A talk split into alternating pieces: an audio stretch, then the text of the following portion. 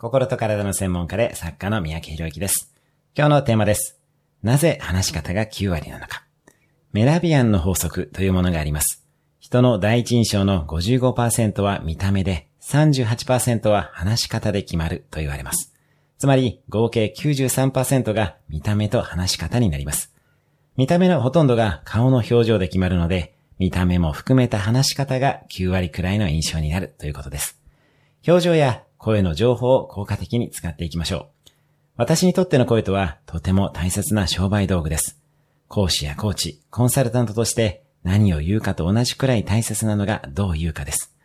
表現だけでなく声やトーン、間や抑揚を大切にしています。まずはご自身の話し方を振り返ってみましょう。今日のおすすめ1分アクションです。自分のスピーチを1分間録画してチェックしてみる。